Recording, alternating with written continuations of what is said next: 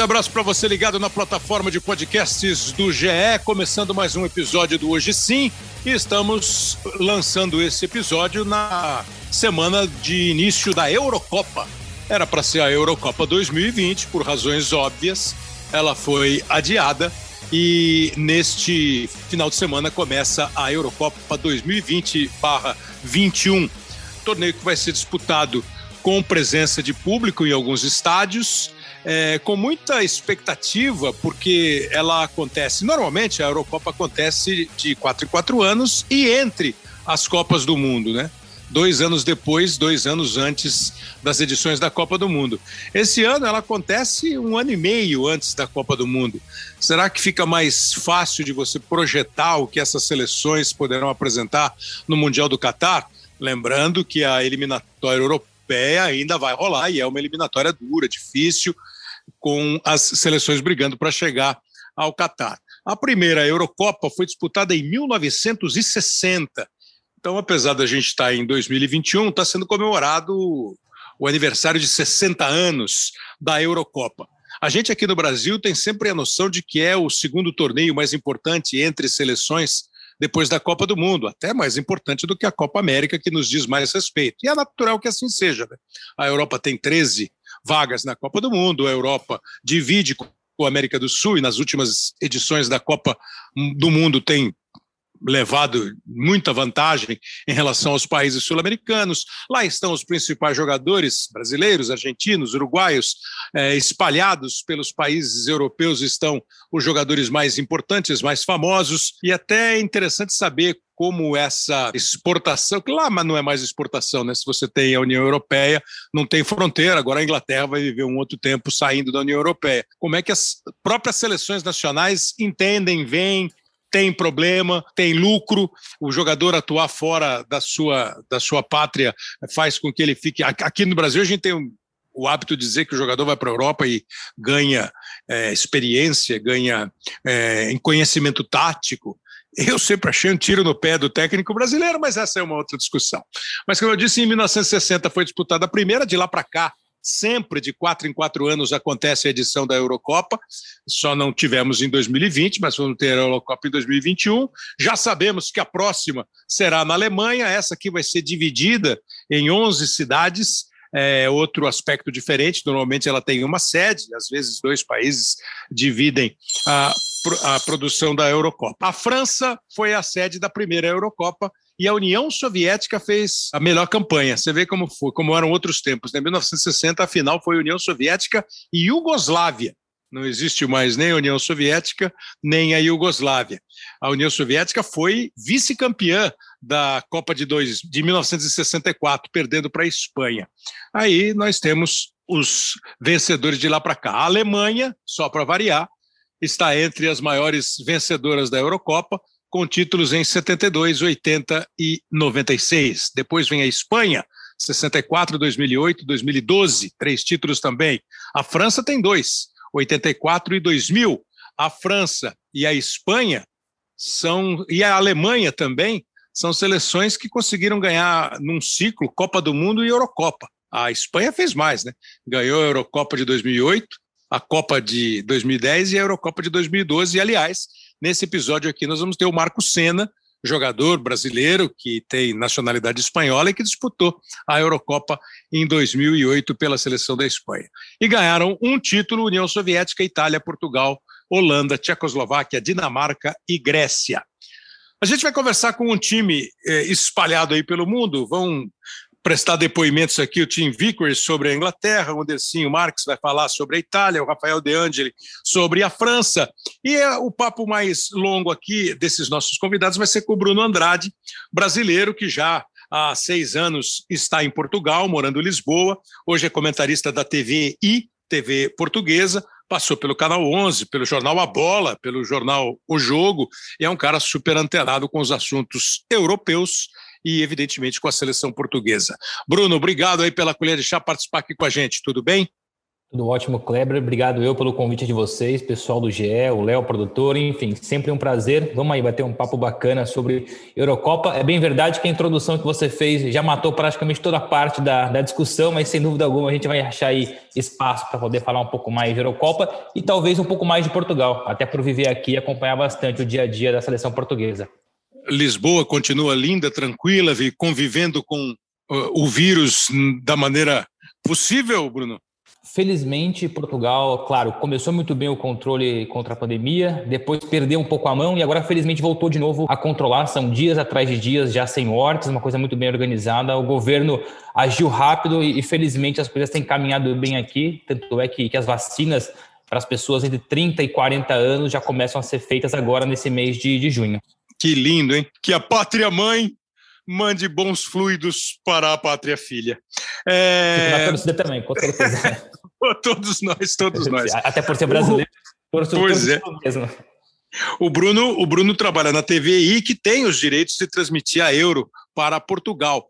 É, a primeira pergunta, assim, Bruno, qual foi o impacto do cancelamento lá, do adiamento em 2020 e da confirmação em 2021? Foi tudo muito natural, já que nós, você sabe, como a gente está vivendo aqui esse alvoroço de Copa América? Bom, eu não diria que natural, mas era esperado, até por conta da pandemia. Teve um impacto financeiro muito forte, e não somente na TVI, até para poder explicar aqui, por conta do governo, até por uma atitude governamental. É, a minha televisão, no caso, o meu canal onde eu trabalho, a TVI, ela tem os direitos, mas ela, ela, ela é, os direitos são compartilhados também com os outros veículos aqui de televisão a uhum. RTP, a Sport TV, ou seja, é, por uma ação até do governo, ela foi dividida. O meu canal, por acaso, vai transmitir cerca de 12 a 15 jogos, entre eles dois da seleção portuguesa. Então, é uma expectativa muito grande, é, foi muito bem trabalhada para que fosse para tivesse, que tivesse acontecido, evidentemente, no ano passado, numa questão de estrutura, numa questão mesmo de organizar a equipe. Mexe muito com o futebol, futebol europeu. É diferente, por exemplo, claro, a Copa, a Copa América na, na América do Sul tem lá toda aquela questão da comunicação social, da imprensa, a organização de todos, os torcedores, mas muito sinceramente, e até respeitando, claro, todas as competições, a Eurocopa tem um, algo a mais. Evidentemente que não se compara à Copa do Mundo, ao Mundial, como falamos aqui na Europa, mas é impressionante como tem uma ligação, uma afinidade muito forte entre jornalista, entre, entre torcedores. Os jogadores levam muito mais a sério, do meu ponto de vista, até porque já trabalhei em coberturas de Copa América e quando eu olho para a cobertura de Eurocopa, você percebe que, que os próprios jogadores, os, os treinadores, os dirigentes tratam a competição de forma diferente. Então, de fato, é uma competição muito, muito, muito importante e vai servir aí de, de pontapé inicial para o Mundial no Catar. Você pega um aspecto interessante, porque aqui, às vezes, nós é, contestamos a Copa América. Se bem que a Copa América também ajuda a ser contestada, né? A Copa América de 2015, 2016, 2019, 2021, 2022, 2024. Tem Copa América toda hora. A Copa América tinha que fazer como ela já prometeu fazer, o mesmo sistema da, da Eurocopa. Quatro em quatro anos, ela pode escolher, um ano depois da Copa, dois anos depois da Copa, para não ficar esse negócio que ah, vou à padaria comprar pãozinho duas da tarde, três da tarde, quatro da tarde, tem pãozinho na padaria. Nem sempre é o pãozinho quente, bonito, saído do forno. Aí é diferente, né? Quando Sim. você fala em Eurocopa, você está falando do segundo torneio mais importante entre seleções para o futebol europeu. Quando a competição é de, de um, ano, um ano atrás de um ano, ou uma coisa na sequência, você acaba banalizando e tirando o prestígio de uma competição muito importante. E, e tem um acréscimo ainda. Você pega o futebol, o futebol, brasileiro, ele não para por conta da Copa América, que os campeonatos todos estão parados à ah. disposição do, do europeu. Então, mais um, um motivo agravante em comparação Copa América e, e, Eurocopa, europeu, enfim. E você vê Portugal, por exemplo, o Cristiano Ronaldo, a forma como o Cristiano Ronaldo tratou o último europeu que Portugal foi campeão frente à França e a forma como ele continua tratando. Até porque, se você for analisar, até pelo ano atípico, pela temporada atípica da pandemia, você poderia imaginar aí jogadores cansados, não querendo jogar, pedindo aval para deixar as seleções. Aconteceu em casos muito raros, por exemplo, a Espanha com o Sérgio Ramos, mas por uma questão de constantes lesões. O Marco Reus na Alemanha, a mesma coisa. Mas fora esses dois, basicamente todas as seleções vêm com força total por vontade dos próprios jogadores, não querem ter colher de chá, não querem perder essa oportunidade. Portugal, por exemplo, ser bicampeão, a França querer garantir depois ser campeão mundial. Então eu percebo aqui, até por morar em Portugal, acompanhar bastante futebol europeu, viajar bastante e acompanhar, claro, os outros veículos internacionais, que de fato o jogador europeu, o treinador europeu, acaba por tratar de forma diferente e de forma mais valiosa a Eurocopa. Ah, eu falei que a primeira Eurocopa foi na França, a União Soviética foi campeã, e a mais recente, em 2016, também foi na França e Portugal é a atual campeã, ganhando, como disse o Bruno, a final da França. Essa aqui vai ser dividida em, em várias cidades. Essa foi uma, uma, uma saída em função da pandemia, né, Bruno? E com todos os estádios podendo receber público ou ainda há restrição? Está por dentro? Não, todos os estados já podem receber público. Por exemplo, Portugal estreia contra a Hungria em Budapeste, já com. Eu não tenho a certeza agora, mas não é, com certeza não é com 100% de, sim, de lotação, sim. mas boa é. parte. Aí depende do país. Tem país que vai abrigar 25%, tem país que vai abrigar 50%. No caso de Bucareste, na Hungria, esse jogo contra Portugal, 50% da ocupação máxima, mas aí você percebe uma evolução que tem a Europa em relação à América do Sul, em especial, em especial o Brasil, da forma como controlou a pandemia. Nada mais é do que o reflexo da, da sociedade, da forma como os governos tratam é, a questão sanitária. Então, uma coisa puxa a outra. Evidentemente que o mais importante é a questão da saúde, a questão social, mas a gente percebe que a Europa, por ter tratado muito bem, ou pelo menos ter conseguido tratar bem e tem tratado bem ainda a questão do Covid, tem feito aí esforços significativos para atrair o público novamente. Tanto é que a, a, final da Champions, por exemplo, que foi no Porto, que foi aqui em Portugal, depois de ter sido também em Lisboa, no Estádio da Luz, abrigou aí uma capacidade de 25% e, e correu tudo bem. Fala uma coisa para mim, é, outra discussão, até você já tocou nesse ponto, como aqui o Campeonato Brasileiro não para, é, os clubes brasileiros torcem o nariz para a Copa América. E aí até os próprios torcedores acabam torcendo o nariz, mesmo nós tendo, a gente tem pouquíssimos, poucos jogadores que atuam no futebol brasileiro. É, o Everton, o Gabriel, o Everton, se não está me escapando nenhum, são jogadores convocados para a Copa América. Os que vêm da Europa, a Europa, o futebol local europeu, o futebol nacional europeu está de férias. Como os clubes aí encaram a Eurocopa a administração dos clubes, naturalmente. E esse negócio de seleção, eu já há muito tempo ouço que é cada vez mais conflituosa a relação entre clubes e UEFA e seleções nacionais. Você vê dessa maneira também? Não, primeiro dizer que, claro, é, cada país é um país, mas eu vou dar o exemplo meu, até prático, por morar em Portugal e acompanhar a relação da Federação Portuguesa de Futebol com os jogadores, com, com os clubes acaba por ser muito boa, tem lá uma, uma moral entre eles, é, é interessante isso. E digo mais, acho até que a Copa América, se, se tivesse uma agenda como é a europeia, campeonato, os campeonatos param, e é feito, no caso, entre aspas, nas férias dos jogadores, fosse o mesmo no Brasil, seguramente a gente teria, acho eu, mais jogadores que atuam no Brasil participando da Copa América. Claro que senão o Tite não ia tirar todo mundo de lá. Mas aqui em Portugal, até por conta disso, é a questão da agenda, que facilita muito o calendário parar é, e estar tá de olho nessa Eurocopa. E repito, a forma também como o europeu trata essa competição, trata a, as suas respectivas seleções. Eu vejo aqui jogadores, por exemplo, eu vou citar um caso aqui, repito, por Portugal, por morar aqui é mais fácil. Nuno Mendes, lateral esquerdo, que foi campeão com, com, com o Sporting agora, depois de 20 anos sem, sem ganhar um título nacional. É um jogador que o, o Sporting praticamente fez um forcing, fez uma força para que fosse convocado. Sendo que no uhum. Brasil é o contrário, né? A gente, os dirigentes pedem e fazem força para que eles não sejam, contra, não sejam convocados. é, mais ou menos, né? A gente finge que não quer, porque depois, quando é convocado, vem uma graninha de fora, né? Assim, mas, mas é aquela graninha que, muito sinceramente, não muda muito no orçamento do clube, pelo menos assim, daquilo que eu me recordo, é. quantos clubes ganham por cada convocação. Não, não, para vender, para vender, para ah, vender. Ah, não, para vender sim, eu digo, isso sim. E aí é uma questão interessante que eu até entraria no começo da questão. O europeu, se você for analisar, quando eu falo europeu aqui é Eurocopa, para não tomar cuidado por conta da, das palavras, para não confundir o Brasil com o português de Portugal. Mas se você for analisar o mercado da bola de verão europeu, muito fraquinho antes da Eurocopa. Pode perceber que, é, passada a Eurocopa, o impacto vai ser muito maior. A forma, claro, por conta da pandemia, o, poder financeiro dos clubes acabou, acabou por cair um pouquinho. Mas as grandes negociações serão feitas no pós-europeu, no pós-Eurocopa, não no pré. Outro dia eu li uma, uma reportagem e eu acabei não, não guardando e não achei depois. Era uma comparação assim de jogadores remanescentes nas seleções que vão disputar a Eurocopa das duas mais importantes competições anteriores, a Eurocopa de 2016 e a Copa de 2018. E você vê claramente que as seleções consideradas favoritas, as mais fortes, elas vêm mantendo uma base. Eu acho que é por aí, né? As seleções estão conseguindo manter um elenco, talvez é, gerações mais recentes foram ganhando espaço nas seleções nacionais e, por consequência, você tem uma, uma base muito forte.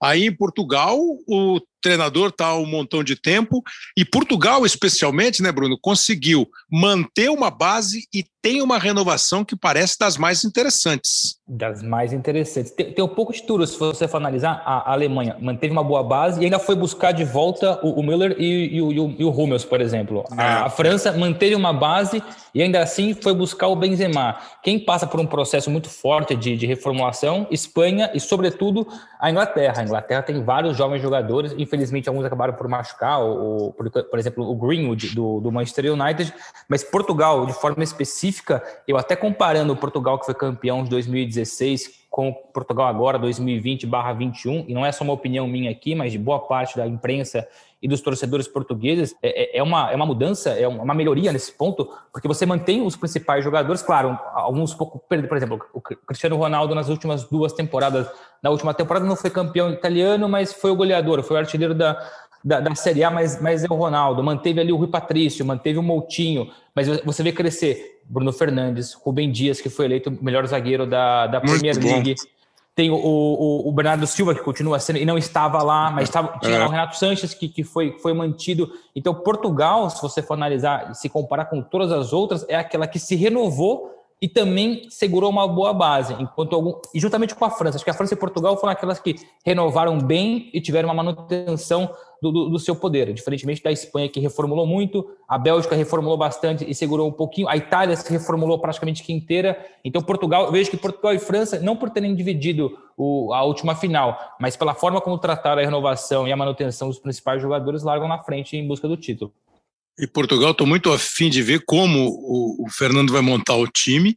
E tem ainda o, o, João Félix, tem o Diogo Jota, né? Que são jogadores assim é, de uma novíssima geração e acho que caras muito bons de bola. E, e a grande Mas, discussão aqui, é... Kleber, só, só, um parêntese rápido, a grande discussão em Portugal, sobretudo da imprensa, é se o Ronaldo, assim, muito se fala que o Fernando Santos insiste muito com o Ronaldo. Claro, começando o jogo sem o Ronaldo é impossível. Mas o Fernando Santos, em, em, muitos amistosos, e até mesmo em jogos oficiais, ele mantém o Ronaldo até o último segundo, não tira. Quando você tem João Félix pedindo passagem, Diogo Jota pedindo passagem, Bernardo Silva pedindo passagem, André Silva, que marcou gol pra caramba na, no, no Eintracht Frankfurt, na Alemanha. Então, cobra-se muito em Portugal que Ronaldo, ok, continua sendo Ronaldo, mas essa insistência e, e não mudar o ataque no segundo tempo, tendo em vista essa geração que está pedindo passagem. Fala a verdade, você que está ouvindo o podcast. Quando você imaginar ouvir que em Portugal tem gente que acha estranho o técnico não tirar o Cristiano Ronaldo? É, pois é. Pensa bem. E eu fiquei pensando num time maluco aqui, né? Você põe o Renato, Renato, né? É o Danilo, Danilo Volantão, que Danilo joga no Volante. PSG, aí faz a dupla de meio campo com Bruno Fernandes e com o Bernardo Silva e mete no ataque Diogo Jota, Cristiano Ronaldo e João Félix. Aí vamos para ataque, esse, cara, esse, caravela esse é o meio campo barra, exato, esse é o meio campo barra ataque titular da, da seleção portuguesa. Pô, e, tem o, e tem lá atrás ainda o Pepe com 38 anos jogando uma barbaridade ainda. É, o Pepe jogando uma barbaridade é uma boa análise que você está fazendo. E esse Rubem Dias, que está jogando demais, o Cancelo está jogando muito, tem Semedo, é um time super forte. Mas eu lembro, quando, eu digo, quando eu digo barbaridade, não é uma questão, nossa, como é um excepcional na questão tática e técnica, mas é assim, eu digo, com 38 anos e manter o mesmo vigor claro, físico, é mais claro. essa questão.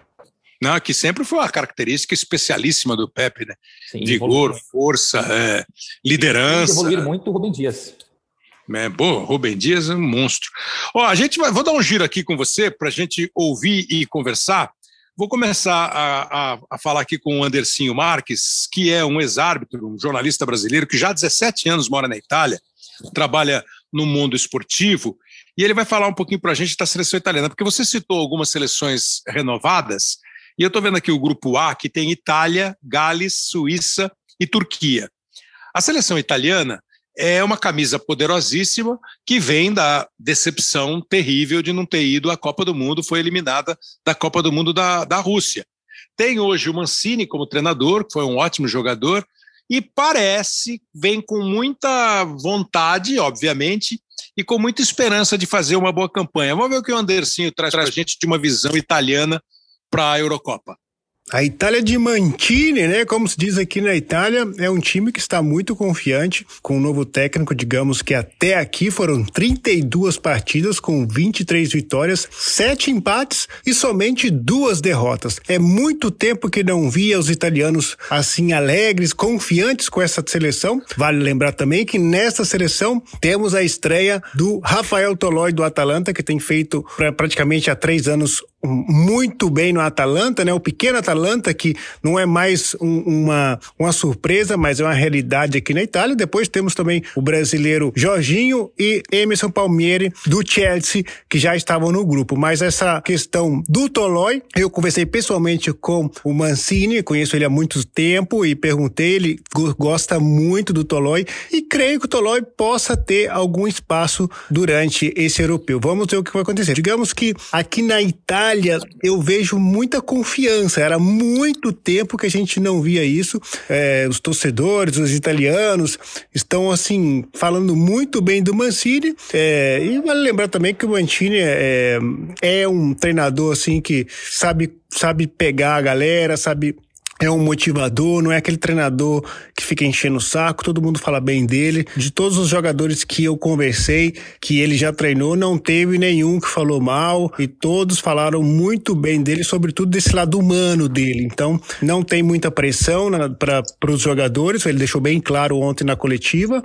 É, importante é fazer dar mil por cento em campo e digamos que não é muito fácil ganhar esse europeu, porque tem outras seleções que são, são top top nesse exato momento. Mas a Itália, depois de muito tempo, né, após cinco anos sem ter jogado a, a última Copa do Mundo, volta a uma competição importante. Vamos ver o que, que vai acontecer e nos próximos capítulos a gente vai te falando por aqui. De Milão é tudo, Andercinho Marques. Obrigado, Andercinho. É, esse papo de que não tem pressão é até a bola rolar, né, Bruno? Porque depois é, vocês acreditam numa Itália mais forte? Eu ouvi outro dia aí, é o time que tem feito mais gols, a seleção que mais gols fez e que menos gols levou. E isso não é novidade em relação ao futebol italiano. A pressão vai ser fortíssima, já tem sido fortíssima. Se você for acompanhar, e eu tenho esse interesse de quase todos os dias uh, analisar e, e acabar por ver o que os jornais italianos, os espanhóis, enfim, falam, não só dos clubes, mas também das seleções. E você percebe nas crônicas, nas colunas dos do jornalistas mais conceituados, o pessoal mais velho, a forma como ele. Primeiro, claro, a, a pressão, mas expectativa, não diria exagerada, mas aquela coisa do tipo: voltamos a uma grande competição, precisamos do Mantini a todo instante a crescer essa seleção que já falei lá atrás, é um pouco de renovação, mas também com uma base de jogadores mais antigos, o Bonucci, o Verratti, enfim, uhum. são, são grandes. Tem três brasileiros, né? O Andercinho falou do, do Tolói, mas temos ali o Jorginho e também o Emerson Palmieri, os dois jogadores do Chelsea, foram campeão agora da, da Liga dos Campeões. Mas uma coisa é verdade, o ataque da Itália, mesmo sem o Kim, que, que joga no PSG com o Neymar, continua sendo muito forte, com o Immobile, com o Sense, ou seja, é de fato uma seleção para se preocupar, mas quando você vai analisando e conversando com outros jornalistas, quase ninguém, quase, são pouquíssimos aqueles que colocam a Itália como uma seleção para se preocupar. Falam sempre de Portugal, muito da Alemanha, da França, a Inglaterra tem sido uma seleção, até pela renovação muito forte, vários jogadores jovens, o Phil Foden, sem dúvida alguma, é, é o grande exemplo disso, mas a Itália é colocada um pouco de lado ali entre as favoritas para o título. É, acho até, acho até natural. Né? Eles citaram os três brasileiros e tem muito brasileiro. Daqui a pouco a gente vai conversar com o Marcos Senna, brasileiro, cidadão espanhol, que está trabalhando na Espanha e foi campeão da Eurocopa de 2000 e 2008. Bom, esse primeiro grupo aí, com Gales, Suíça, Turquia e Itália, os jogos serão no Estádio Olímpico de Roma e no Estádio Olímpico de Baku, no Azerbaijão. Aí depois nós temos Bélgica, Dinamarca, Finlândia e Rússia no grupo B, com jogos é, na Dinamarca e em São Petersburgo, na Rússia. Acho que a Bélgica continua super em alta, né? A Bélgica continua, tem ali o Lukaku em grande, campeão italiano, uma atração, se podemos falar em, em, jovens, eu falei do Phil Foden na Inglaterra, colocaria o Doku do Rennes, que fez uma belíssima campanha, e já não é de agora, é, é um jovem interessante, tem o Tillemans, que também tem jogado uma barbaridade, não uma barbaridade, mas jogando muito bem nos Leicester, aí você pega o, o de sempre, o Courtois, o De Bruyne, que continua sendo o De Bruyne de sempre, os irmãos Hazard. De fato, aquela Bélgica não renovou tanto assim, mas foi aquela seleção que nos deu trabalho no Mundial, é sempre bom ficar de olho.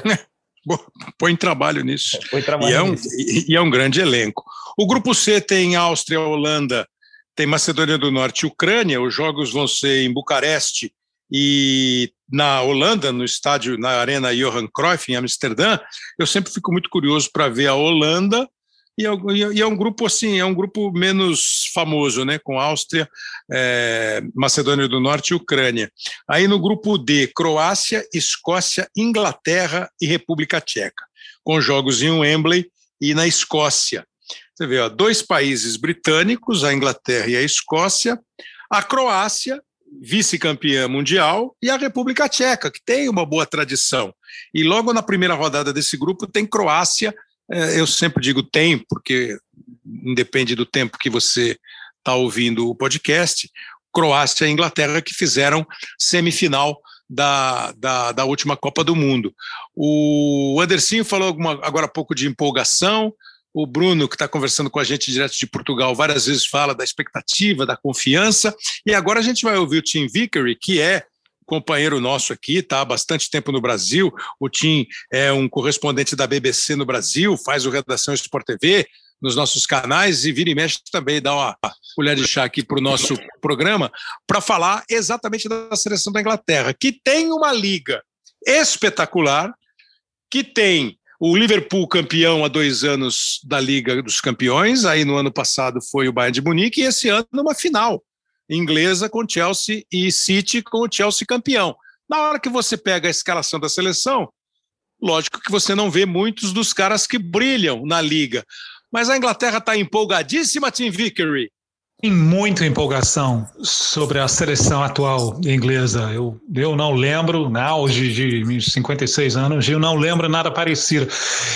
Se entende que cresceu desde a última Copa do Mundo, quando chegou na, nas semifinais. Muita, muitas esperanças na safra dos jogadores jovens, ofensivos, jogadores como o Phil Foden de Manchester City e Mason Mount do Chelsea, entre outros. É, talvez a coisa mais surpreendente dessa safra é a forma de se jogar, né? É, como falou o Diego Latorre, o ex-jogador argentino, hoje em dia comentarista, eles parecem jogadores sul-americanos de bairro, né? cheio de mamolência. Então, mas por outro lado, tem preocupações porque em várias posições está cheia de opções, mas zagueiros, goleiro, né? Em comparação com a seleção brasileira, cadê o Marquinhos inglês? Cadê o Alisson, o Ederson, o Everton inglês?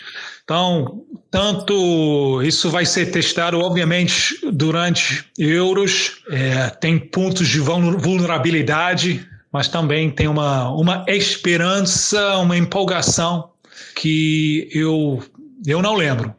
E acho mesmo que tem grande condição de fazer uma ótima campanha, até de brigar pelo título. Agora, Bruno, não há dúvida né, de que o fim das fronteiras europeias, já há muito tempo, fez com que cada liga fosse buscar os principais jogadores e cada uma ficou mais forte dentro das suas possibilidades. Você imagina que isso, de alguma maneira, atrapalha a formação da seleção nacional ou o conceito é de que isso ajuda a evoluir o futebol da seleção nacional de cada país? Bom, se você tirar por base a Itália, atrapalhou e atrapalhou muito na década de 80, década de 90 e as consequências foram vistas dos anos 2000 para cá. Talvez a Inglaterra tenha percebido e aprendido com os erros do, dos vizinhos, entre aspas, da Itália e aos poucos, claro, foram buscar a questão financeira, foram trouxeram os principais jogadores, mas perceberam que não, pod não podiam deixar de olhar para a própria formação, para a base. A gente tem visto isso. O City é impressionante como surgem jovens jogadores no City, claro, até mesmo jogadores contratados fora, mas ainda assim aposta numa base inglesa. O United faz o mesmo, o West Ham faz isso muito, muito de forma interessante. O Chelsea, depois de investir tanto e trazer Mourinho e trazer grandes jogadores, também olha muito para a própria formação. Então, acho que a Inglaterra é, é, o exemplo melhor daquilo que viu fazer de errado a Itália e agora consegue adequar, consegue ter uma Premier League muito forte uma a competição mais cara do ponto de vista financeiro dos principais jogadores, mas ainda assim manter ali os talentos, os talentos ingleses e, e dar chance. Não adianta nada você produzir e exportar. A Inglaterra produz e segura. E o Phil Foden é um exemplo claro disso. O Mount, e eu gostei do, do Tim quando ele fala que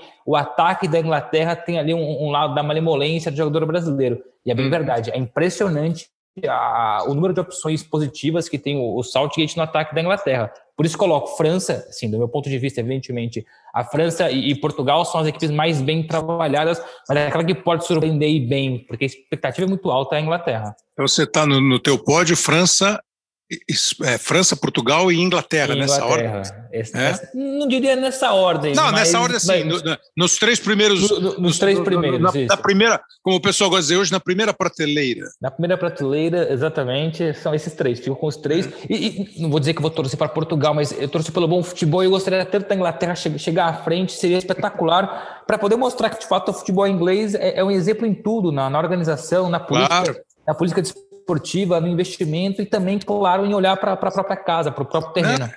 Isso que você falou é fundamental. É, o exemplo foi muito bem sacado. O, a, quando abriu, reabriu o mercado italiano, a renovação acabou sendo prejudicada. A Inglaterra que tem a liga mais poderosa do mundo, tem dinheiro para contratar quem ela quiser.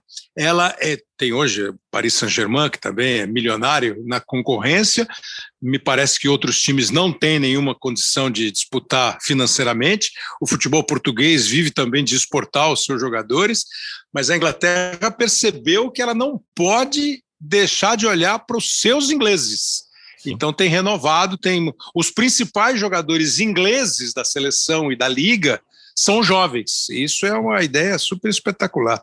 Bom, o grupo E tem Eslováquia, Espanha, Polônia e Suécia. Renovo o convite para você segurar a onda aí, que daqui a pouco o Marco Senna vai estar conversando com a gente, o brasileiro espanhol, campeão da Euro 2008, que está trabalhando lá no Villarreal. E, por fim, o grupo F, é, o grupo da, da Espanha, vai ser disputado em São Petersburgo também e em Sevilha. E o grupo F Alemanha, França, Hungria e Portugal. Vai ser disputado esse grupo na Hungria e em Munique, em Budapeste e em Munique. Você falou de França e Portugal. Aí eu vejo no mesmo grupo França e Portugal. Ainda tem a Alemanha, tem a Hungria que joga em casa.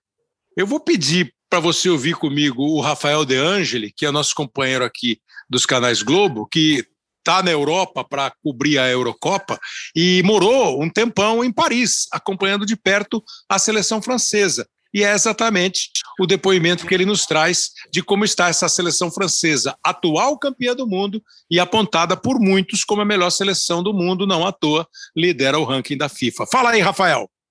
Fala Kleber, um abraço para você. A França chega como favorita, não tem como escapar muito disso. Atual campeã do mundo, atual vice-campeã europeia, perdeu para Portugal na decisão em 2016 em casa no Stade de France, então quer vingar também de certa forma aquele título que escapou por pouco. É uma geração muito talentosa que mantém a espinha dorsal e venceu a Copa do Mundo de 2018, com destaque para Mbappé, Griezmann, Pogba, Loris, ou seja, jogadores que estão no altíssimo nível do futebol mundial e que também têm substitutos à disposição do técnico Didier Deschamps. Agora, uma questão que eles precisam lidar os franceses, é com o excesso de confiança ah, essa seleção, essa geração agora pode igualar o que fez a do Zidane no final da década de 90, quando venceu a Copa do Mundo em 98 depois venceu a Eurocopa dois anos depois, em 2000. Pode fazer isso agora. Só que aquela geração do Zidane, do Henry, do Trezeguet era muito confiante, Kleber. E o excesso de confiança acabou provocando um fracasso na Copa de 2002. Portanto, Didier Deschamps tem esse trabalho à frente. Além de comandar a equipe, também controlar os ânimos desses jogadores que sabem que são favoritos favoritos e que escutam isso todos os dias. Valeu, Kleber, um abraço. Valeu, Rafael, obrigado mesmo. Eu falei que a França lidera o ranking, quem lidera o ranking da FIFA é a Bélgica. Mas eu acho que a França não troca, ela não, ela não pegaria a liderança e entregaria o título mundial de 2018. Tá bom assim, do jeito que tá. É, essa história de autoconfiança é, é, é uma coisa muito séria mesmo, de você subir no salto alto e não render. Mas eh, sei se esse time da França tem esse perfil, não. Agora, não é uma crueldade, Bruno, Hungria, tudo bem, aparece ali como uma a França, a Alemanha e Portugal no mesmo grupo, se classificam os dois primeiros, né? E aí se classificam terceiros colocados para a gente chegar às quartas de final, né?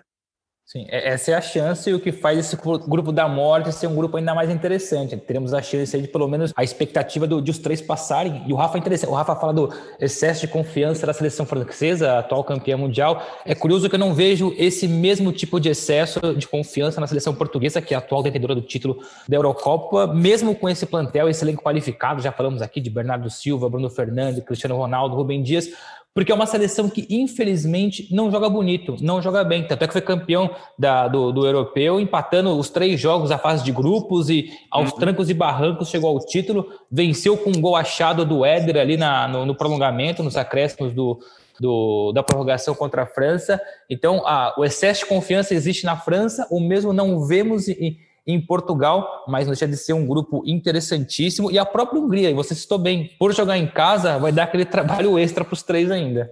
Vocês aí na Europa não estão dando muita moral para a Alemanha, não? Sei lá, até por causa do fim de ciclo, o Levo vai embora, deve assumir o Flick para a Copa do Mundo. Vocês não estão olhando com muito carinho para essa poderosíssima Alemanha? Muito sinceramente, daquilo que eu vejo, a Alemanha ganhou mais destaque a partir do momento que, que, que anuncia a, a, troca de treinador, vai mudar de treinador assim que acabar a Eurocopa. Quando vai buscar, quando você percebe que a seleção, claro, a, a França quando busca o Benzema é uma coisa significativa e, e algo até histórico por, por, conta de tanto tempo longe, por conta de problemas internos com Valbuena e assim por diante. Mas a Alemanha começou a ganhar mais destaque e mais espaço na, na, na imprensa quando foi buscar o Miller e, e, o Thomas Hummels, por exemplo. O Boateng ficou fora. Ou seja, eu não diria que a Alemanha fica, fica longe disso, mas quando você tem uma França tão forte, Portugal com um elenco tão badalado, a Inglaterra com tanta molecada boa, é natural que a, que a, que a Alemanha fique ali, é, não diria escanteada, mas é bem verdade. Não só eu aqui, mas se você for analisar boa parte da imprensa europeia, acaba por deixar não, não só a Itália, claro, por motivos óbvios, já falamos disso, mas a Alemanha também um pouquinho de lado. Bruno Andrade, super obrigado pelo seu conhecimento, pelas suas informações, pela análise, pelo agradável papo. Espero que você tenha gostado também. O Bruno, comentarista da TVI, televisão portuguesa, que vai participar da cobertura das transmissões da Eurocopa, está participando, para você que está ouvindo o programa já com a Eurocopa em andamento.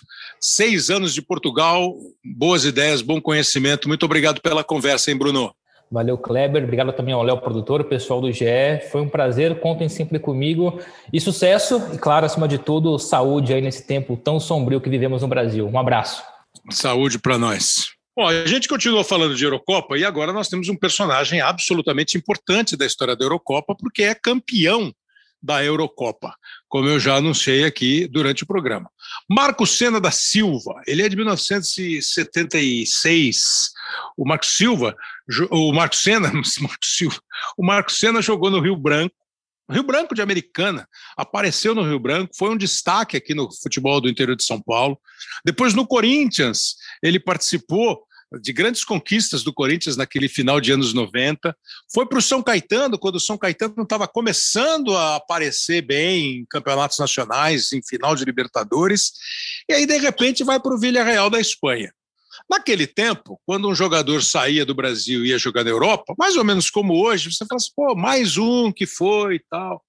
Aí, de repente, o cara chega no Villarreal, assume a posição no meio do campo, vai para a seleção espanhola, pega a, a, a naturalidade espanhola, vai para a seleção espanhola e é campeão da Eurocopa de 2008, que é simplesmente o começo da fase mais brilhante do futebol espanhol, campeão europeu de 2008, campeão mundial de 2010 e campeão europeu de 2012. É pouco, não? É tanto que ele continua na Espanha, está trabalhando no Villarreal, é um dos diretores do Villarreal que acabou de ser campeão da Liga Europa, a segunda liga mais importante, ganhando uma final do, do United com 155 cobranças de pênalti. O De Gea, goleiro espanhol, perdeu o pênalti e o Villarreal foi campeão. Marco Senna, é uma honra, hein? Como vai? Meu caro amigo Clébio, a honra é toda minha. Satisfação poder estar aqui batendo esse papo com você. A gente vai começar, né? Bater esse papo. Vem cá, é, como é que está a vida aí na Espanha? É, já estou vendo noticiário que está começando a, de novo, manifestar desejo de receber turista, todo mundo vacinado, bonitinho. Como é que está a Espanha lidando com a pandemia, Marcos? Ah, já estamos começando a ver a luz no final do túnel, Kleber, porque é, uma grande porcentagem da população está sendo vacinada e o, o, foco de contágio caiu bastante, é, mortes, é, aqui a coisa está começando a funcionar bem. O Marco Senna vive é, a 400 quilômetros mais ou menos de Madrid. Com que camisa você jogava aí no, no Villarreal e na seleção da Espanha? Número de é, camisa? O número de camisa é 19. É? 19. E, como, é, e como é que chama o portão 19 do estádio aí? Porta Marco Senna. Por supuesto, sim, senhora, por favor. Agora, é, isso é, acho que é muito legal, né, Marcos? Porque assim, o Mauro Silva, quando ele fala lá de La Corunha, é, pô, o seu Evaristo, claro que você já ouviu falar muito dele aí, que foi ídolo no, no Barcelona, foi ídolo no Real Madrid. Essa valorização que os caras dão, acho que deve ser uma satisfação, acho que até por isso além da qualidade de vida, que vocês ficam cheios de prazer aí, vivendo aí, né? É verdade, Kleber. Eu aqui, eu vim para cá sem nenhuma intenção de morar aqui, né? Eu vim com a intenção de fazer um grande trabalho profissional e voltar para o meu país de origem, que é o Brasil. Mas as coisas foi, foram surgindo muito rápido, me adaptei muito rápido, fui para a seleção espanhola. Jamais pensava que ia atuar numa seleção que não fosse o país de origem, que é o Brasil, volto a repetir. E essa valorização, né? Eu também jamais pensava que Vila Real ia me presentear com uma porta Marco Senna, número 19. É, acabei a minha carreira, eles falaram que queria eu vinculado ao clube outra vez, como diretor de relações institucionais. Enfim, eu vivo, tenho uma qualidade de vida aqui muito boa, eu, minha esposa, meus filhos, e penso seguir aqui por muitos anos, não sei até quando, de repente eu possa é, morrer aqui, mas no momento eu tô eu tô vivendo uma, uma qualidade de vida muito boa aqui. Não, daqui a uns 50 anos tá bom para ficar. Me fala uma coisa, eu acho que muita gente fica curioso quando você fala o que é um diretor de relações institucionais. Você é um representante, um embaixador, tem um grande evento, tem, ou tem uma atividade diária assim que te exige expediente, suor e planejamento? Qual, qual é? é? É a imagem do clube, né? Eu sou embaixador do clube, não tenho uma função pontual. Eu justamente agora acabo de chegar de um evento, né? Para são eventos que ou pegar um prêmio para o clube ou sorteios da Champions League. Eu acompanho o time também todos os jogos. É, ir a ah, Você vai, você vai junto com os caras nos jogos? Sim, Sim, uhum. acompanho o time em todos os jogos, é, alguma palestrinha para as crianças na escola, enfim, é, tem que ter alguém para essa função. Então, claro. eu, eu, eu faço parte dessa função para o clube. E, e, evidentemente, quem é escolhido para essa função tem uma história, uma ligação espetacular com o clube. Como é que pintou a seleção espanhola? É, você já tinha a intenção de ser cidadão espanhol. Lhe foi proposto ser cidadão espanhol em função da seleção. Porque, assim, é, é, eu imagino como deve ser um susto, né? Quando você fala assim, pô, estão falando que eu vou para a seleção espanhola? Como assim? Como é que foi? Você já era espanhol ou você virou espanhol para ir para a seleção? Não, Kleber, eu jamais na minha vida sonhava que podia atuar com a seleção que não fosse a brasileira. Né? E foi no ano de 2005 para 2006, antes da Copa do Mundo da Alemanha, que o Luiz Aragonês me viu atuando pelo Vila Real, jogando naquela semifinal de Champions League, o famoso pênalti do Riquelme, que ele errou contra o Arsenal. E realmente aquele ano o Vila Real fez uma ótima campanha, eu junto com o Vila Real. Foi quando me destaquei e ele foi pesquisar, saber se eu tinha jogado com o Brasil ou não. Não tinha jogado, era uma das posições que ele, que ele estava órfão. E acabou me convidando para a seleção. Naquele momento, eu pensei, obviamente vou consultar minha família, meus amigos, para reforçar essa ideia, né? Porque eu não tinha certeza absoluta se eu deveria aceitar. Até mesmo porque também não foi difícil, porque eu continuei com a dupla nacionalidade. Uhum. Tem países que que você tem que renunciar, né? Ou você fica com a brasileira ou você fica com, no caso, a espanhola, né? No caso, eu poderia ficar com as duas, jogando com a seleção espanhola. Obviamente, uma vez jogando com a seleção espanhola, já não ia poder atuar com a seleção brasileira. E no ano de 2006, eu lembro que era o Parreira, né, treinador da seleção brasileira, já tinha a seleção basicamente formada, o Vila Real era um time que ainda estava sendo conhecido no cenário do futebol mundial, e era muito difícil ser convocado. A chance para mim era praticamente zero jogar com a seleção brasileira e era uma oportunidade que eu tinha de jogar uma Copa do Mundo e com uma seleção espanhola. Então eu aceitei, meus familiares, meus amigos viu com bons olhos a imprensa. Então eu, eu atuei, minha estreia na seleção foi em 2006, na, já perto da Copa do, da Copa do Mundo e logo depois veio a Eurocopa. Assim começou tudo. Você acabou não indo para a Copa de 2006, né? Não, a Copa de 2006 eu fui. É, caímos contra a França, que depois. Ah, a... é, você não foi para de 2010, evidente. 2006 não, foi o começo da. É. Então, e aí eu joguei a de 2006, depois eu fui para a Euro e logo tive próximo de, de jogar com a seleção em 2010. Por simples detalhe, algumas lesões fez com que eu ficasse fora. Mas foi praticamente quatro anos com a seleção, foi uma experiência incrível, assim, a recepção dos jogadores, até mesmo da, da torcida espanhola foi espetacular, uhum. é, principalmente depois da conquista contra a conquista na Áustria, né, na Eurocopa. O carinho do povo aqui comigo, tanto já não falo nem a torcida do Vila Real, falo o povo espanhol é fantástica, eu me sinto totalmente adaptado e, e querido pelo povo aqui. É, isso é legal de você, porque assim, quando ele fala, é, eu fui consultar meus amigos, meus familiares, né, muita gente fica com o pé atrás achando que isso não devia ser permitido. É uma outra história, se pode, se não pode, se deve, se não deve. É, naquele tempo, ele não podia ter jogado sequer em seleção de base do Brasil. Né? Por isso que ele fala que o Aragonês foi consultar. Hoje em dia, é, a garotada ainda pode jogar na base, depois opta por por, por outra nacionalidade ou por dupla nacionalidade pela seleção que ele vai jogar. Até pela mudança do mundo, né? Quanta gente viaja, quantas cidades importantes têm é, bairros que são predominantemente de imigrantes, de pessoas que foram para o país e agora têm os filhos do país que nasceram lá, que lá estão. E eu acho assim, na boa, que você fez muito bem, né? Você fez muito bem. Precisou nem decorar o hino, porque não tem letra o hino que já foi é, uma moleza. É, isso foi um. Uma moleza. Foi algo que eu tive ao meu favor, que não precisou é. de, decorar, mas é, foi, um, foi uma decisão, como você falou, correta, né, Kleber? O sonho do jogador é, é chegar, obviamente, ao profissional. Uma vez chegando no profissional, claro. é jogar com a seleção e disputar uma Copa do Mundo. E eu, jogando no Vila Real, e aquela época, eu lembro Como era, era aqui no Brasil, Marcos? Era, era, muita competição, porque assim, você falou de 2006, né? Que é a Copa que você hum. disputou pela Espanha. Ao meio-campo do Brasil em 2006, o 2006 é a última geração brasileira, para o meu gosto, obviamente, acima de qualquer dúvida. É, uhum. É, enquanto jogadores, né? Então lá aquela seleção tinha o Emerson, tinha o Zé Roberto, Roberto.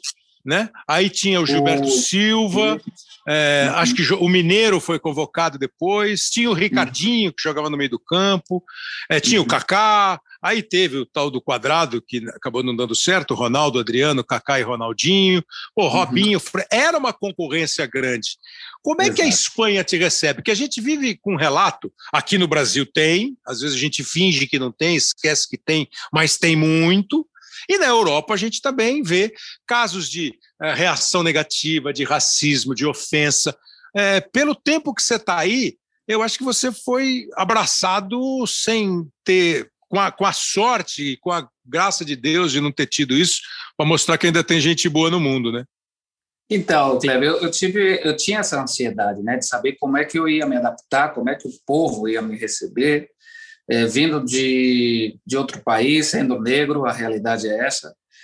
Mas é, eu, particularmente, nunca sofri nenhum tipo de racismo. Eu me considero é, um filho adotivo pela Espanha, na verdade.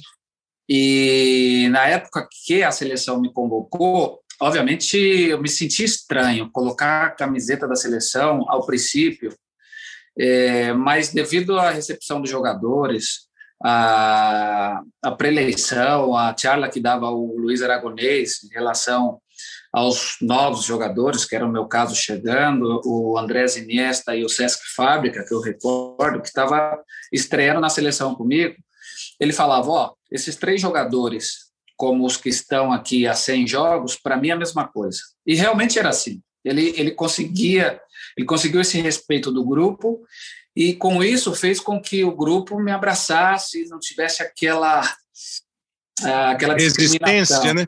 É, aquela resistência. E o meu histórico também, Kleber, no Campeonato Espanhol era muito bom, eu nunca fui expulso, nunca entrei em guerra com ninguém, eu era daquele tipo de volante que não era lenhador, tentava, de vez em quando, uma faltinha daqui e ali, mas é, eu tinha um bom histórico, é, realmente. Então, quando eu cheguei na seleção, eu já cheguei como, pô, é o Marcos do Vila Real, tem um bom histórico. Não me falavam, né? Mas eu deduzia que era assim que eles pensavam. Claro. E o carinho foi enorme comigo, desde o primeiro dia até o fim. Hoje, quando eu vou na Federação Espanhola, é, ou quando eu preciso de algum jogo, ou bem seja de Copa do Mundo, ou em algum outro país, eu peço algum ingresso, alguma coisa assim, é, me consegue rapidamente. O carinho é enorme. Marcos, é, a seleção espanhola é ao lado da Alemanha é, a, a, a, mais vitoriosa da Eurocopa. Né? As duas ganharam três Eurocopas. A Alemanha, naquela base de ganhar uma por década, né? até 96, 72, 80, 96, vira e mexe chega, é uma seleção super forte.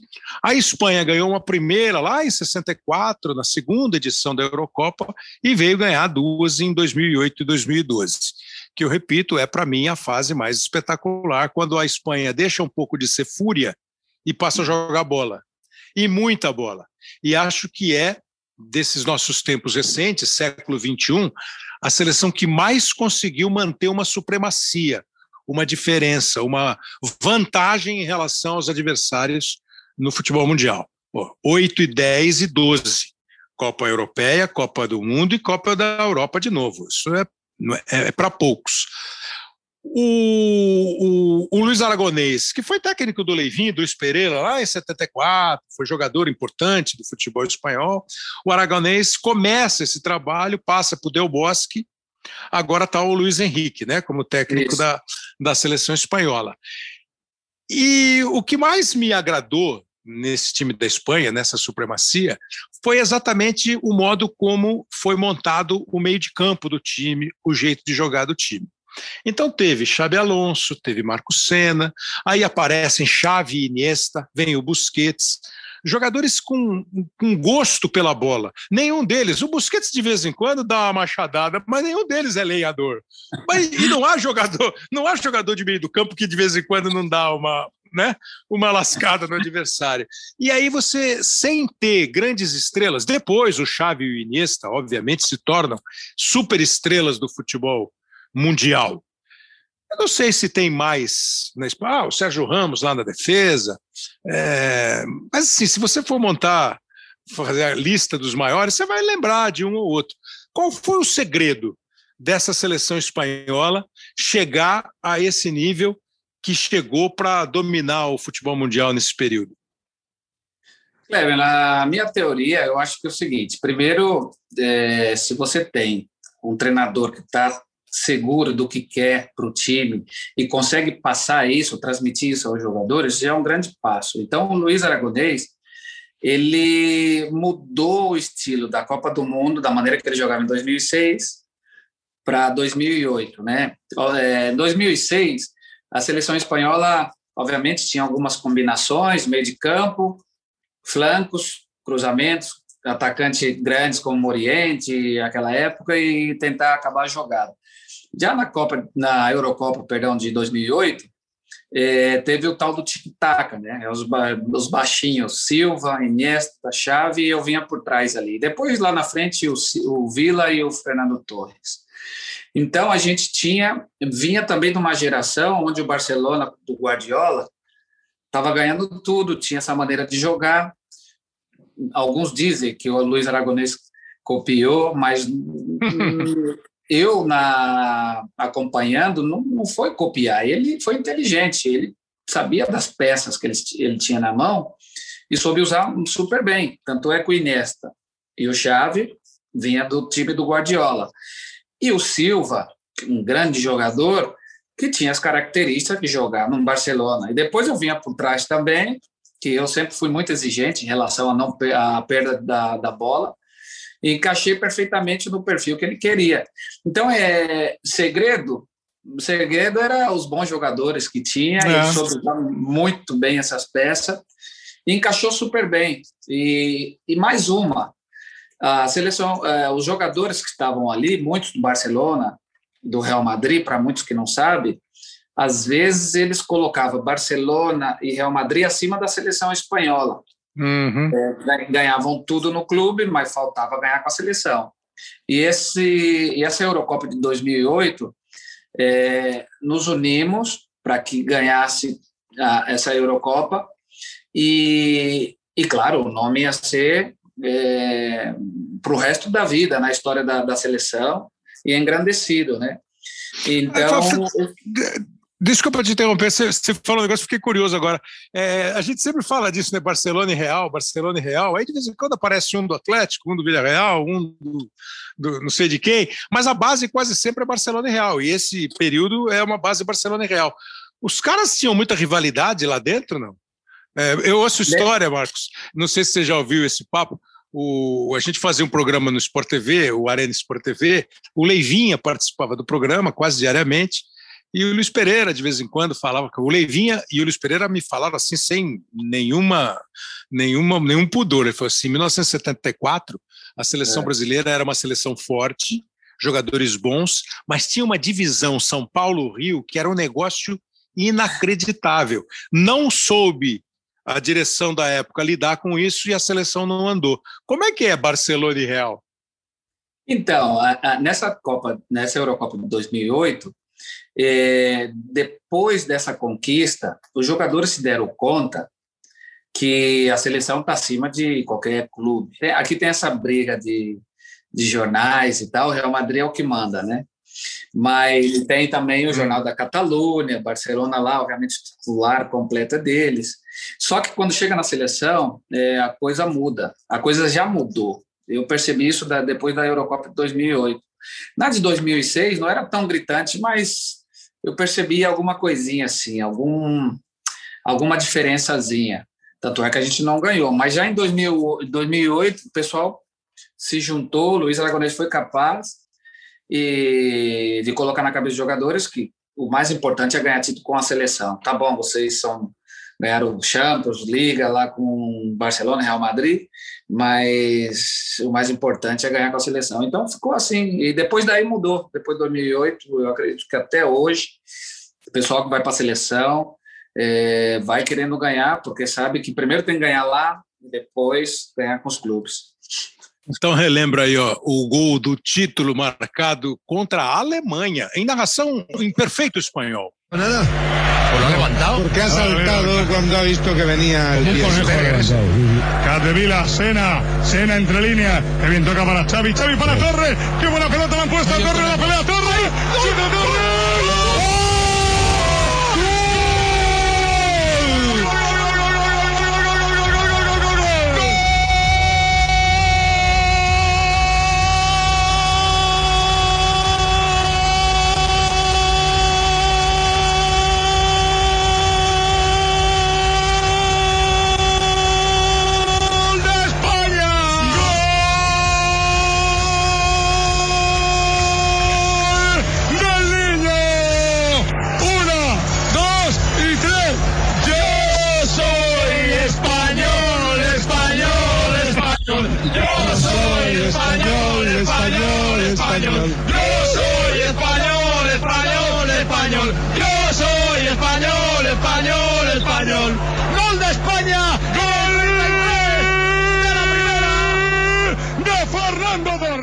Isso não foi uma narração, foi um show, né?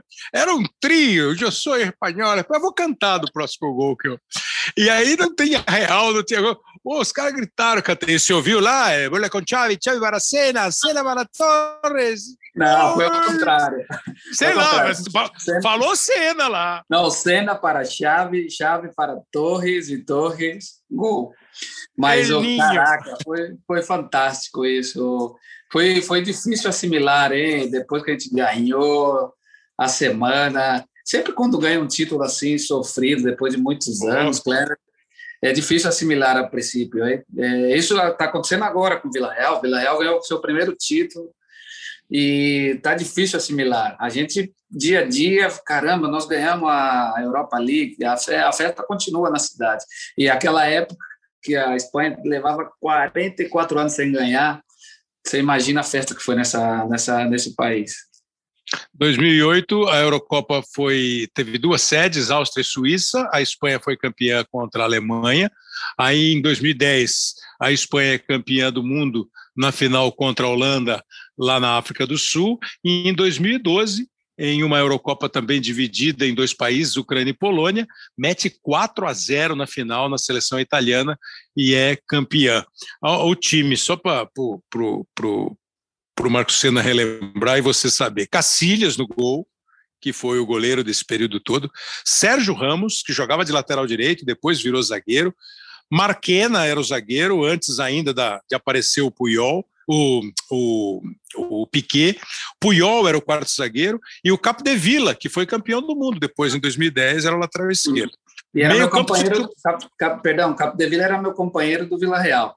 E Villarreal. Aí meio campo, Marcos Senna, Iniesta, Xavi e Fábregas. Ó, não tinha brecha ainda para o Xabi Alonso, não tinha brecha para o Busquets. E na frente o Davi Silva e o Fernando Torres. Quer dizer, quase todos, né, Marcos, acabaram permanecendo na seleção nesse período de 8 a 12. Sim, quase todos. Nessa final, você falou a escalação da final que teve uma pequena mudança, É, por- porque o Vila ele machucou e jogou o César Isso. Fábrica como segundo atacante. É, No meio, aí não está te faltando o Silva, não? Nessa escalação? qual Silva? É, O, Davi Silva? Davi Silva. Não, eu botei Davi Silva e Fernando Torres. Quer dizer, o Villa é o Villa, que foi campeão do mundo depois, Ah, né? então, jogou no Barcelona e tal. Sim, Davi Silva, mas na verdade era Sesc e Fernando Torre no, na, na formação, né? E Tá. atrás deles jogava o Silva e Nesta, Chave e eu. Que, que é o Davi Silva, que até outro dia estava no, no Manchester City. Agora está na Real Sociedade. É, o Davi Silva era um time, era um time muito bom. E hoje, hein? Como é que vocês. Primeiro, assim, qual é. Você falou da festa, desde 64 não era campeão, até cair o- a ficha de que é campeão. A Eurocopa, você viveu aqui no Brasil muito tempo, esse negócio de Copa América. Aí um reclama, outro elogia, um acha legal, outro acha uma porcaria. Enfim, a Eurocopa, como é a Eurocopa aí? Quando fala em Eurocopa, é é quase nível de Copa do Mundo? Totalmente. A Eurocopa aqui, a euforia é muito grande, a ilusão por esse campeonato é máximo e a expectativa de chegar logo, né, para ver os jogos, é mais ou menos como os brasileiros ficam quando está próximo a chegar uma Copa do Mundo. Aqui o pessoal fica nessa- ansiedade de chegar a Euro, é, muita propaganda na TV, Eurocopa, Espanha e tal, cada um com seus países fazendo as suas propagandas, mas aqui na Espanha tem muito movimento, tá? Tem muito movimento para Euro. Agora, Marcos, eu tô, pelo que eu tenho ouvido, eh, acho que a, a Europa, a, a- não sei se a mídia europeia de uma maneira geral, os caras que dizem que entendem de futebol, falam muito em França, Portugal, Inglaterra, e acho que estão deixando a Espanha, a Alemanha, estão deixando para um num- segundo plano. É uma visão equivocada e é uma visão real. É assim mesmo que o pessoal está jogando hoje? É nessa ordem mesmo? Ah, tem a Bélgica também, né? Que acho que está lá em cima, junto com França, Portugal e Inglaterra. Ah, eu tô com eles. Para mim é uma visão real. A Espanha agora entra na nessa Euro não sendo favorita. Obviamente tem um grupo bom de meninos jovens é, mas ainda existe aquela indecisão como vai atuar, né? Se vai encaixar bem ou se não vai encaixar bem. É, Para mim, a favorita, obviamente, é a França, mesmo que se eu não quisesse, é assim. ainda, mais, ainda mais o, o Benzema foi convocado depois de muitos é. anos, né, e fez uma campanha espetacular pelo Real Madrid. É, mas a gente sabe que futebol sempre surge surpresas. É, de repente, a França, que veio da, da conquista né, de 2018, de repente chega na, na Euro e nem se classifica. Eu acho difícil não acontecer. Mas é, realmente eu vejo a França por cima da, das demais. Mas aí eu vi a Itália. A Itália faz tempo que não perde um jogo, tem meninos muito bons. Pode ser uma surpresa também que tem camisa, tem tradição, a gente sabe que nesse momento cresce, né? E a Espanha também, a Espanha já, queira ou não, já passou aquela fase de que chega e não é, nada, né? E morre na, na, na, na, beira da. Como é que é o ditado brasileiro aí? Nada, nada morre mais. na praia, morre na praia. Mas aí depois das conquistas de essas três conquistas seguidas, já mudou o chip da rapaziada, a confiança. Quem sabe, né? Seja uma surpresa agradável para a Espanha. Vamos ver. Vamos ver. E é muito raro isso que aconteceu com a Espanha, aconteceu com a França, aconteceu com a Alemanha. Estou olhando aqui, ó. Em 72, a Alemanha é campeã da Europa e em 74 é campeã do mundo. Aí você vai achar de novo, em 2000, a França é campeã da Europa e tinha sido campeã do mundo em 98. Ah, e aconteceu com a Espanha, que a Espanha foi aqui obteve mais ainda sucesso, né? É, Europa, mundo e Europa. Europa claro. É, que, é uma coisa muito rara. É. Olha, Marcos Senna, diga. Não, eu digo que é, é, muito difícil você já ganhar uma competição, principalmente como é, competição de seleções, né? E aí você voltar a repetir outra vez com Copa do Mundo e e Eurocopa de novo. No caso, mais ou menos seria Brasil ganhar a Copa América, Copa do Mundo, Copa América de novo. É muito complicado. E, e como é que você está? Então, você está com França como favorita? Aí, se você for fazer um, um top 5 aí? Olha, não sei porque na minha cabeça fica, é, soa assim a Bélgica, porque a Bélgica é. tem um, um, grandes jogadores, Lukaku, De Bruyne, o Hazard... Talvez uma história, uma história de geração parecida com aquela geração da Espanha, que eles estão vindo, né? Eles estão chegando, não em qualidade, eu estou dizendo, em manutenção de nomes. Exato, mas assim, se os jogadores chegarem bem, De Bruyne na final da Champions machucou, não uhum. sei como é que vai ficar. Parece Hazard, que não joga, né? É, o Hazard fez, eh, já vem se arrastando pelo Real Madrid. Esse é o problema que tem a Bélgica, né? Mas também depois, o Kleber, eu, como eu falei, tem, sei lá, de repente a Inglaterra pode ser, a Alemanha sempre está ali, é, a Itália, Holanda, enfim. Você imagina a quantidade de time que tem. É uma, por isso que eu falo, é uma competição muito bonita, é muito legal de, de, acompanhar a Eurocopa, porque tem sempre grandes jogos, sempre grandes jogos, não menosprezando o que é a Copa América, até mesmo porque eu sempre falei que você pegar uma seleção da Europa e coloca na Copa América, vai sofrer muito, por quê? Porque os, o critério dos árbitros aí é completamente é. diferente, é. atitude, aquela coisa. Eu acredito que um, uma seleção é, da Sul-América vir jogar na Europa, eu acho que se sentiria muito mais confortável do que uma seleção sair daqui e fosse para a Sul-América. Essa é a minha teoria. Não, olha que visão interessante. Mas enfim, gente, começando esse, esse episódio aqui foi para falar de Eurocopa. São seis grupos, 24 seleções, quatro seleções em cada grupo, é, 11 sedes. É, vão se classificar as duas primeiras colocadas de cada grupo e mais quatro terceiros colocados. Eu falei agora há pouco quartas de final, não, né? Aí nós teremos 16 seleções e aí iremos para as oitavas, quartas, semifinais e finais da Eurocopa, que os canais Globo vão acompanhar. A TV Globo na aberta vai fazer alguns jogos. É, é, eu sempre faço questão de dizer, nós estamos gravando isso aqui um dia antes, dois dias antes de começar. Então, é, na, na TV aberta tem abertura, uma oitava, uma quarta, semifinal e final. O Sport TV vai mostrar todos os jogos da Eurocopa e a gente vai sentar no sofá e acompanhar como o Marco Senna vai fazer também lá na Espanha. Marco Senna, foi uma honra, um privilégio, muito bom conversar com você. Era bom de bola, Marco Senna. Jogava vai, um volante hoje que joga mais ou menos como você, Marco Senna. Tem algum que você vê jogando e fala assim, pô, isso aí me lembra um pouquinho eu jogando. Tem, não? Ah, Cleber, não tem. Eu acho que eu fui único. É. Olha, isso não significa que não tenha bons jogadores. Tem ótimos jogadores, sempre vai ter. Mas às vezes eu fico buscando, mas é difícil encontrar. Hein? De repente, o Casemiro, algumas é, é, Foi o que eu pensei também, foi o que eu pensei assim rápido do Casemiro. Porque o Marcos jogava de cinco, mas ia sair, joga. É muito. É, pensa no meio-campo da Espanha, se você não lembra, pensa no meio-campo da Espanha, no meio-campo mais é, famoso da Espanha, e vê o jogador que pega, toca, sai para o jogo, bate na bola, faz, faz, faz tudo, faz de tudo um pouco. Gostei do único, fui único, gostei. gostei.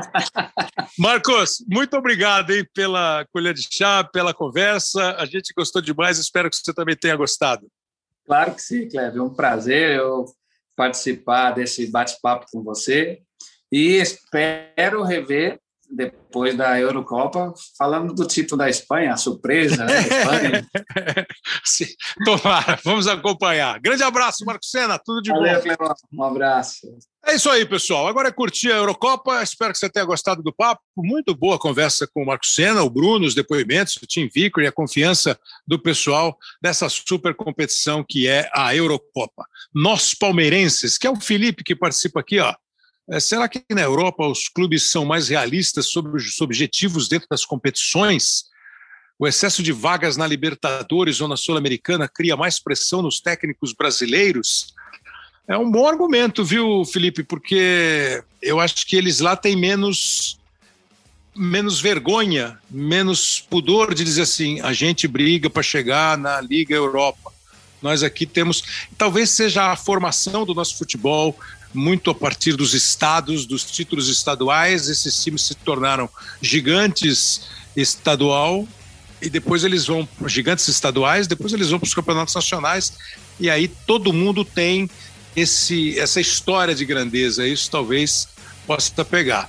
O Júlio Rezende é, falou que foi legal o episódio falando de treinadores com o PVC e com o Losetti. Obrigado, Júlio. Edward Palmer. É, quem nasceu primeiro, o ovo ou a galinha? é que o PVC falou outro dia. Né? Ela ele falou assim: deu a explicação científica, cronológica, multifacial, além de filosófica e intra-galáctica. É, é, a galinha é uma mutante do dinossauro. Foi muito boa, muito boa a resposta. É, é isso aí, moçada. Espero que você tenha achado legal o programa, como eu digo sempre. A sua participação é sempre muito bem-vinda.